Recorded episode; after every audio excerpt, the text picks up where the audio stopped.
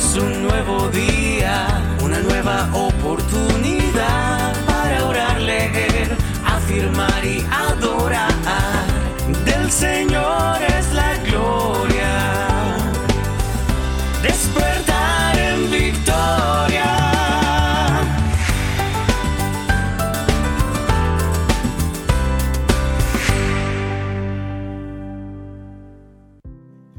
Vencedores, muy buenos días. Les saluda Juan Pablo Gómez y les doy la bienvenida a este su despertar en victoria. Bueno, un día nuevo, una nueva oportunidad para seguir llenándonos de hábitos eh, de éxito, hábitos que nos transformen, hábitos que nos cambien a ser cada día mejores, que nos animen a ser cada día mejores. Eso es importante, sacar los hábitos negativos y comenzar a llenarnos de hábitos positivos. Vamos a comenzar esta mañana con esta serie de hábitos, eh, empezando por supuesto escuchando la palabra de Dios, nuestro manual de instrucciones, nuestro manual de vida, eh, porque considero de todo corazón que es lo más importante y es lo que todos nosotros estamos necesitando. Estamos eh, con una necesidad absoluta y plena de nuestro Padre Celestial, de nuestro Padre amado, entendiendo cada día más su palabra, orando, acercándonos a Él todos los días que cada día más y más y más. Así que eh, la palabra que quiero compartir contigo el día de hoy está en Romanos, en el de Romanos, Nuevo Testamento, en el capítulo 12 y el versículo es el 2 y dice así, no os conforméis a este siglo, sino transformaos por medio de la renovación de vuestro entendimiento, para que comprobéis cuál sea la buena voluntad de Dios, agradable y perfecta. ¡Wow! Maravilloso. Quiero, quiero leerte otras versiones eh, y quiero aquí hacer una aclaración importante. La Biblia, la palabra de Dios es la misma. Las versiones simplemente nos ayudan en muchos casos a entenderla mejor. Sí, hay traducciones que son un poco más literal y hay traducciones que son con un lenguaje un poco más sencillo. Recuerden que pues la Biblia eh, data de, de, tiempo muy antiguo, ¿no? Entonces hay un español, por ejemplo, en la parte de español, que, que se habla, que muchas veces hay palabras que son muy complejas para algunas personas, no se entienden, tiene un lenguaje un poco más profundo, por así decirlo. Entonces se han hecho otro tipo de traducciones para que sea de un, de un conocimiento o de un entendimiento un poco más sencillo. Pero Dios es tan grande y Dios es tan bueno que muchas veces cada traducción nos ayuda igualmente a, a, tener una revelación mucho más, em, mucho mejor, mucho más profunda de su palabra. Entonces la versión que acabo de leer es la Reina Valera de 1960, pero quiero que vean, por ejemplo, la versión de la nueva traducción viviente. Dice así, no imiten las conductas ni las costumbres de este mundo más bien dejen que Dios los transforme en personas nuevas al cambiarles la manera de pensar. Entonces aprenderán a conocer la voluntad de Dios para ustedes, la cual es buena, agradable y perfecta. Otra traducción, por ejemplo, dice, y no vivan ya como vive todo el mundo. Al contrario, cambien de manera de ser y de pensar. Así podrán saber qué es lo que Dios quiere, es decir, todo lo que es bueno, agradable y perfecto. Importantísimo esta palabra y vamos a escuchar a nuestro Padre Santo. Eh, recibe esta palabra como si fuera Dios mismo el que te estuviese hablando acerca de esto mismo de renovar nuestra mente. Y dice, efectivamente no te conformes a este mundo, sino sé transformado por la renovación de tu mente. Yo entiendo, así nos dice nuestro Padre Santo, así te dice a ti el día de hoy. Yo entiendo tus luchas. Sé perfectamente que el mundo ejerce presiones despiadadas sobre ti tratando de meterte en su molde. Por esta razón es que necesitas tiempo a solas conmigo. Cuando te abres a mí y me invitas para que te transforme, puedo trabajar libremente en ti y lograr cosas maravillosas. Una de mis tareas más desafiantes es renovar tu mente, por lo que mi espíritu, el Espíritu Santo, está trabajando siempre en ese proyecto. Él no te abruma con su poder, al contrario, te sugiere gentilmente y te declara culpable pero limpio mostrándote dónde necesitas hacer cambios y te ayuda a desarrollar nuevas actitudes. Muchos cristianos, muchas personas de fe no son capaces de discernir mi voluntad porque sus mentes están enredadas en mundanalidades. El oropel y el encanto de este mundo los distrae de mí, de modo que no sienten mi cercanía. Al ser transformados mediante la renovación de tu mente, progresarás en tu capacidad de discernir mi voluntad buena y perfecta. También serás más consciente de mi amorosa presencia contigo. Esta certidumbre es tan placentera que te llevará aún más cerca de mí, aumentando la efectividad de mi trabajo en ti, creando una espiral ascendente de transformación. Así, no solo estarás más cerca de mí, sino que serás más parecido a mí. Esto es un anticipo de lo que está por venir cuando yo te sea revelado plenamente. Serás semejante a mí porque me verás como yo soy. ¡Wow! ¡Wow! Qué hermoso y qué palabra tan revelada, reveladora y tan especial que Dios nos, nos quiere transmitir el día de hoy.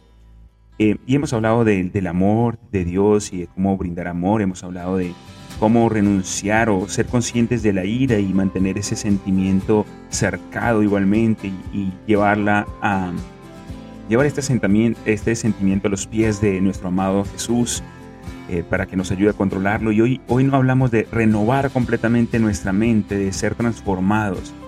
Eh, yo escucho muchas veces, o he escuchado personas que, que dicen que el mundo está cambiando, de que eh, hay muchas cosas que son del pasado, que hay que evolucionar, que hay que ser transformados, que hay que amoldarnos a, cómo está eh, transformando, cómo se está siendo transformado, cómo está siendo transformado el mundo. Hay cosas que son de, culturas viejas, cosas así por el estilo. Pero yo te voy a decir una cosa, efectivamente el mundo se transforma, el mundo evoluciona y en muchos casos nosotros también tenemos que que evolucionar. Hay una frase que yo repetía constantemente que decía que el que no evoluciona igualmente desaparece, hablando de tecnología y estas cosas, ¿no? Pero hay muchas otras cosas que son, por ejemplo, las cosas de Dios, del Espíritu, que se mantienen, porque son una verdad, son una verdad absoluta, son una verdad que no es, no es temporal, no es por tiempo, no es por temporada. Y tenemos que tener mucho cuidado con esto, porque la misma palabra de Dios, la cual nosotros consideramos una verdad plena, y por ella es la que nos guiamos, por eso la llamamos el manual de instrucción en nuestro manual de vida. Eh, dentro de la palabra también dice que eh, la palabra, el mundo puede pasar, ¿no? Muchas cosas van a pasar, pero su palabra permanece igual. Su palabra es eterna, su palabra no cambia, su mensaje no cambia. Lo que puede llegar a cambiar en caso tal, por eso se dicen las diferentes traducciones, son un lenguaje un poco más sencillo para que podamos entenderla mejor. ¿Ok? Pero el mensaje sigue siendo el mismo. Y, esto es una, un testimonio muy personal o, un ejemplo muy personal que te voy a hablar, pero cuando yo llegué a los pies de Cristo, precisamente eso fue lo que me llevó a, agradarle a Él, porque mi mente decía, ¿a quién debo agradar? ¿A la cultura? ¿Al mundo? A, a, tradiciones que he traído simplemente porque han sido depositadas en mí por una cuestión de nacimiento ¿O debo realmente centrarme en agradar a Dios y lo que verdaderamente Él quiere y desea de mí? Y fue cuando comencé a profundizar cada día más en la palabra de Dios, porque dije, si existe una palabra, y de hecho me han enseñado que existe la Biblia y me han enseñado que existe la palabra de Dios, pues entonces allí debe estar lo que, que debemos escuchar. Entonces comencé a profundizar cada día más en la palabra y le pedí a Dios de que fuese Él el que me mostrara el camino que yo debía seguir. Le pedí, Señor, muéstrame tú el camino que yo debo seguir. Y, así lo ha hecho, y así lo ha hecho constantemente. Después de pedirlo, y eso es lo que yo te aconsejo que hagas igualmente, pídelo, pídele a Dios que sea el que te ilumine, Él, no el mundo, no las tradiciones, no la cultura, no las cosas que vemos allá afuera que nos quieren meter cosas diciendo que forma parte de la evolución del cambio de mentalidad.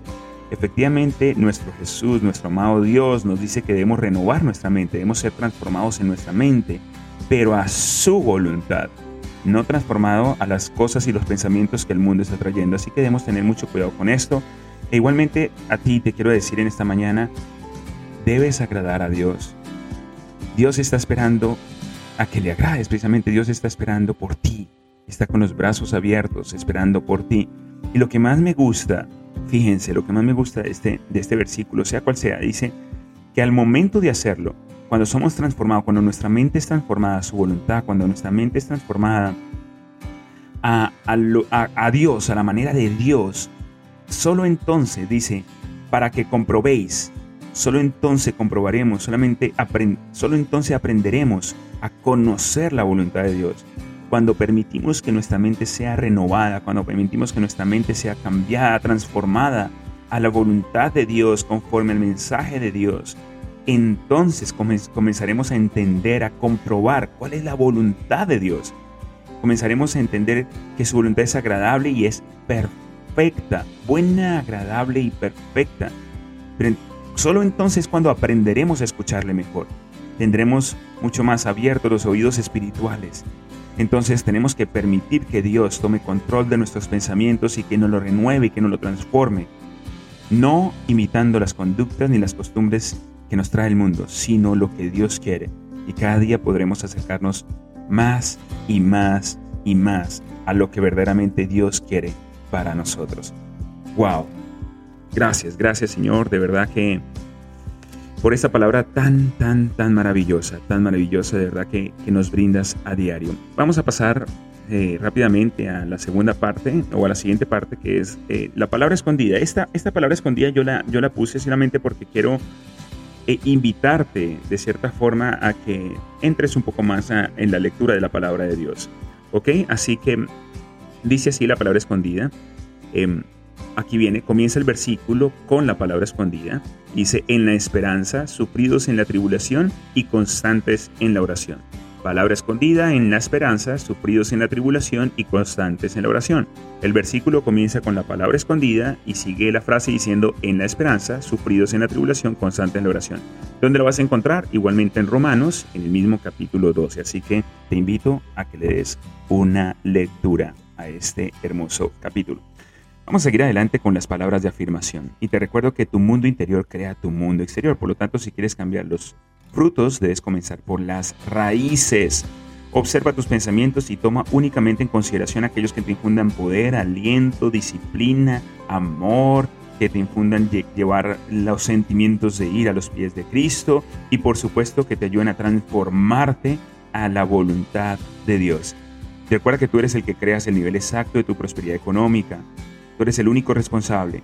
Comprométete a ser próspero en todas las áreas de tu vida, que sea un compromiso diario en todas, en todas las áreas de tu vida. Organízate de forma tal que puedas ser próspero en todas las áreas. Piensa en grande y elige ayudar a cientos y miles de personas. Recuerda que las únicas limitaciones, los únicos obstáculos y las barreras se encuentran, o los más grandes, se encuentran en nuestra mente. En nuestra mente. Promociona tu valía, compasión y entusiasmo. Recuerda que tú eres más grande que cualquier problema, circunstancia o situación. Si Dios está con nosotros, ¿quién contra nosotros?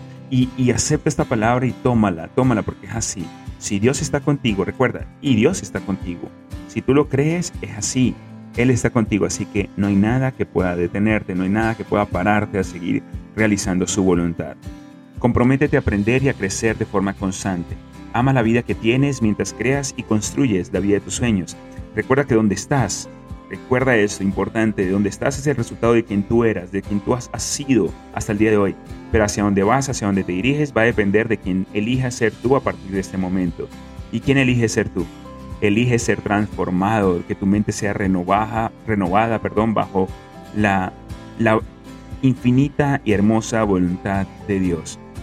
Elige ser una persona próspera, amable, íntegra, organizada, responsable, disciplinada, una persona que sustituye los juicios por empatía, una persona que convierte las quejas en gratitud, una persona que brinda amor, que da amor a los demás, que controla la ira y que se deja transformar bajo la voluntad de Dios. Importantísimo. Sea agradecido con lo que tienes, acepta aquello que no tienes y crea activamente aquello que quieres y deseas. Céntrate en aportar valor a la vida de los demás, importantísimo. Todos los días llegan a tu vida, a tus proyectos, a tus emprendimientos, a todo lo que realizas, llegan personas extraordinarias que se salen del ordinario, que dan la milla extra, personas positivas que suman y que multiplican. Recuerda aceptar la responsabilidad de todo en tu vida. Tú eres el único responsable de tus resultados. Y de aquello que no tienes el control, tú decides cómo reaccionar ante ello. Importante. Y recuerda que este, avanzamos cada día hacia la construcción de nuestros sueños, objetivos, decidimos no detenernos, no parar y vamos a continuar. ¿Hasta cuándo? Continuamos hasta lograrlo. Bien, vamos a continuar con la última parte de esta, de esta mañana, de este despertar en Victoria, leyendo esa porción del libro que estamos en Una prueba como ninguna de Andrés Panasiuk. Y estamos empezando a leer las cinco cosas que sí ayudan a vencer una crisis. Así que vamos a leer la, primera, la primera de esas cosas que ayudan. Y dice, primero, opera por principios. Denme un poco de paciencia porque es un poco larga, pero no quiero, no quiero cortar la mitad. Entonces dice, opera por principios. La primera cosa que debemos hacer cuando confrontamos un gran problema es entender cuáles son los principios de vida que deben regir la situación en la que uno se encuentra. Para un entendimiento más profundo sobre el tema de los principios, y especialmente los principios P, no se parecerán esos principios P, te animo a que leas el comienzo del libro, Cómo llego a fin de mes, es otro libro. Mientras tanto, me gustaría compartir contigo un material de ese libro que habla justamente de principios, valores y cosmovisión. Hay una gran diferencia entre principios y valores a pesar de que la gente utiliza los términos de forma intercambiable, o sea, similares. Aunque sé que hay diversas posiciones y enseñanzas con respecto a este tema, permíteme, permíteme aportar un granito de arena compartir mis ideas y definiciones con respecto a qué creo yo que son los principios y los valores. Yo creo que los valores son aquellas cosas que nosotros consideramos importantes en la vida. Los valores pueden ser buenos o malos. Por ejemplo, cuando mi familia y yo solíamos servir a la gente de habla hispana en uno de los barrios más violentos de Estados Unidos, nos dábamos cuenta de que los miembros de las, pandillas, de las pandillas perdón, compartían entre sí los mismos valores. Eran valores erróneos, enfermizos, equivocados, pero todos y cada uno de ellos, de esos pandilleros, indiscutiblemente compartían valores que tenían en común. Por otro lado, creo que los principios no pueden ser buenos o malos, correctos o incorrectos. Los principios, a mi modo de ver, son siempre buenos, son siempre correctos. Una persona simplemente los obedece o los desobedece. Los valores son los materiales de una casa. Es importante tener los materiales correctos para construir la casa que queremos. ¿Quién se podría imaginar tratar de construir una casa de cemento y ladrillos con los materiales para construir un avión? Los principios, por otro lado, son las normas y reglas que debemos seguir si queremos construir una casa que perdure. No importa qué tipo, tamaño o forma tenga la casa, los principios de la construcción de casas siempre serán los mismos. Voy a hacer una pausa acá, de verdad que considero este tema súper importante, así que ten un poco de paciencia y sigue conmigo, que veo que es sumamente importante esto de los principios y valores. Continúo. Tengo un amigo en Estados Unidos que se compró una casa nueva hace algunos años atrás. Se llama Carlos Después de vivir en la casa por unos seis meses, comenzó a notar que una ola, que una de las paredes, perdón, tenía una rajadura. Tomó la guía de los teléfonos, buscó a un carpintero. Hay que recordar que en Estados Unidos las casas están hechas de madera y de yeso, y lo contrató para que arreglara la rajadura que tenía la pared. Después de un arduo día de trabajo, el carpintero terminó su labor y le pasó a Carlos una cuenta tan grande que mi amigo pensó que si se hubiera, que si se hubiera quedado otro día, le hubiera tenido que entregar a su primogénito. Pasaron la semana y unos tres meses más tarde, Carlos se levantó una mañana para encontrar no solamente que todavía tenía la rejadura original en la misma pared que acababa de arreglar, sino que ahora tenía a toda la familia rajadura en su pared. Pero a toda la familia rajadura. Ah, ok, así se decía, discúlpeme. Sino que ahora tenía a toda la familia rajadura en su pared. Papá rajadura, mamá rajadura y como siete u ocho rajaduritas en diferentes lugares. Nuevamente entonces llamó al carpintero que le había hecho el arreglo original para que le viniera a, a colocar una vez más el yeso a la pared con problemas. Dos días más tarde la pared quedó como nueva. Esta vez solo le costó a Carlos un par de vasos de jugo de naranja y algunos emparedados que le ofreció al trabajador mientras reparaba el mal trabajo realizado en primera instancia. Los días pasaron y se hicieron semanas y una buena semana Susana, la esposa de Carlos, se levantó para desayunar y se encuentra de pronto con un ejército de rajaduras en la misma infame pared. Allí estaba, frente a ella, toda la infantería, caballería y artillería del país de las rajaduras. Mi buen amigo, entonces, sintiéndose defraudado económicamente, decidió llamar a un carpintero diferente. Cuando el nuevo carpintero llegó, observó las rajaduras, miró la pared Bajó el sótano de la casa, subió al techo y le dijo a mi amigo algo que él realmente no estaba esperando. Yo no le puedo ayudar, señor, dijo el carpintero. ¿Qué? contestó Carlos. ¿Cómo que no me puede ayudar? ¿No es usted un carpintero? ¿No arregla paredes de yeso? Sí, soy carpintero y arreglo paredes de yeso. Pero usted no necesita un carpintero. Su problema no son las rajaduras. Usted tiene un problema en la fundación de su casa. las columnas del fundamento se están moviendo y hasta que no repare el fundamento de la edificación, siempre va a tener rajaduras en esa pared. Usted lo que necesita es un ingeniero. El intercambio no solo le proporcionó a Carlos una importante lección sobre cómo resolver problemas de construcción, sino que me ha proporcionado a mí a través de los años de una buena ilustración sobre cómo resolver problemas económicos. La mayoría de la gente ve las rajaduras que tiene en su vida financiera y cree que esos son los problemas que deben resolver. Para eso, entonces, consultan con algún asesor financiero, algún banco o leen algún libro sobre cuáles son las cosas o pasos que deben hacer para salir del problema. Sin embargo, en la gran mayoría de los casos, los problemas financieros son solamente la consecuencia de otros problemas más profundos en la vida del individuo. Son el resultado de haber violado los principios P. A menos que coloquemos fundamentos sólidos e inamovibles en las bases de nuestra vida, nuestra pared financiera continuará mostrando rajaduras. No importa las veces que, las creamos haber solucionado el problema, con un parche por aquí y otro por allá. Primero debemos cambiar el ser para luego resultar totalmente efectivos en el hacer. Recuerdo haber escuchado al doctor Tony Evans, fundador y presidente de la Alternativa Urbana en Dallas, Texas, contar una historia que tiene mucho que ver con el concepto de lo que un principio es para nuestra vida. Voy a ponerle un saborcito hispanoamericano. Se cuenta que un grupo de barcos de la Marina había salido a hacer maniobras de combate por varios días. Una noche, estando el capitán de uno de los barcos en la torre de mando, uno de los marineros le indica que ve una luz acercarse por la proa. El capitán, al darse cuenta de que estaban en peligro de chocar, le indica al marinero que hace señales con luces, haga una señal a ese barco y dígale que estamos a punto de chocar. Aconseje que gire 30 grados. El capitán entonces responde, envíe marinero, soy capitán de la Marina de Guerra, le ordeno que vire 30 grados. La respuesta no se hizo esperar. Soy un marinero de segunda clase. Aconsejo que inmediatamente cambie su curso 30 grados. Para ese entonces, el capitán estaba totalmente furioso, gritando a viva voz y gritando a viva voz le dijo al señalero: "Dígale a ese este estúpido, a ese tonto que está en la fragata de guerra Río Grande, le intimo a que cambie su curso 30 grados." Vuelve la, la contestación: "Soy el faro de San Sebastián, la fragata de guerra Quietamente entonces cambió su curso 30 grados. Los principios P de los que hablamos en este libro son el faro de San Sebastián, leyes naturales que no pueden ser cambiadas. Podemos hacer lo que queramos con nuestra vida, pero si ignoramos estos principios, no nos sorprenda que nos vayamos a pique o que choquemos. Cuando el joven de nuestra historia se encontró con la realidad existente en el campo de batalla, preguntó, ¿qué darán a ¿qué darán al hombre que mate a este filisteo? Estamos hablando de, David y de Goliat. Y borre esta ofensa a Israel. Porque, ¿quién es este filisteo pagano para desafiar así al ejército de Dios viviente? David tenía sus principios claros. Nadie puede oponerse al ejército que representa a Dios del cielo, el creador del universo, al Dios de dioses, al Señor de señores. Para David, la cosa era clara. Él estaba con los ganadores y Goliat había perdido la batalla el día que aceptó pelear del lado de los filisteos. Cuando uno enmarca correctamente sus problemas, puede encontrar las soluciones correctas.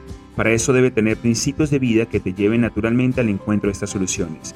Por ejemplo, si yo creo en leyendas urbanas que dicen que el coronavirus fue un patógeno creado por las Fuerzas Armadas estadounidenses para ayudar a las empresas farmacéuticas de ese país a fortalecerse frente a la lucha económica con China, eso me va a llevar a tomar ciertas decisiones en la vida que probablemente me conduzcan en la dirección incorrecta.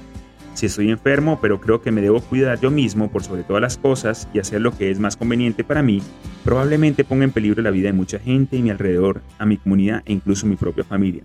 Y quizás hasta termine en la cárcel. El tipo de principios con los que construyo la vida me permitiría tener el edificio sólido, a uno lleno de rajaduras. Me permitirá navegar exitosamente las aguas de la crisis en las que vivimos o me va a llevar a estrellarme con el faro de San Sebastián. No tenemos el espacio para explicar el tema de los principios con profundidad, por eso te recomiendo la lectura de los libros Cómo llego a fin de mes y las 10 leyes irrefutables y cómo vivir bien cuando las cosas van mal. Los dos primeros son de editorial Thomas Nelson y el segundo editorial Unilit, un poco de publicidad que él mismo se hace ¿no? con los libros. He aquí algunos ejemplos de principios de vida que nos ayudan a tomar buenas decisiones. Primero, Clasificación. Preguntar y aclarar con honestidad. Segundo, identificación, saber ponerse en los zapatos del otro. Tercero, honestidad y transparencia, hacer lo que se tiene que hacer, sea conveniente o no. Cuarto, seguridad en las relaciones, crear espacios seguros sin temor a represalias. Quinto, nadie gana, nadie pierde. Encontramos soluciones ganar-ganar. Sexto, resolución de conflictos, no irnos a dormir hasta resolver el conflicto. Séptimo, integridad, ser igual en el exterior que en el interior. Octavo, octavo respeto, debemos respetarnos unos a otros y respetar a la naturaleza. Y nueve, amor, amor incondicional al prójimo y a nuestro creador. Funcionar, en perdón, funcionar basados en principios es mucho mejor que funcionar basados en reglas. Las reglas, regulaciones, leyes y listas de cosas para hacer y para no hacer, perdón, y para no hacer, nos llevan a no ser lo suficientemente flexible en la vida. Los principios son como una brújula que apunta hacia el norte. Si sabemos dónde está el norte, siempre podremos navegar.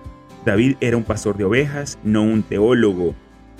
Sin embargo, tenía el norte claro, y cuando tenemos el norte claro, eso nos pone entre la espada y la pared.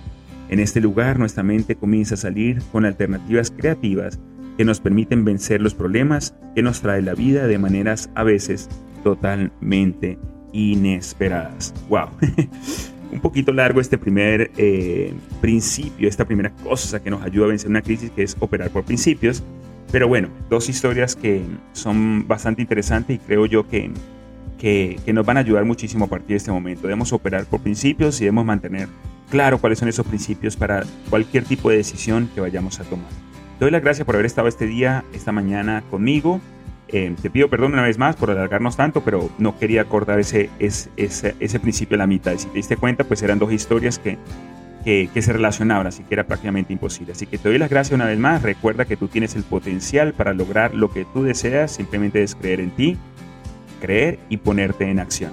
Y gracias, gracias por existir, porque recuerda, si existes, es que tienes grandes propósitos en esta vida. Eres valioso, eres valiosa. Te bendigo. Nos vemos. Chao, chao.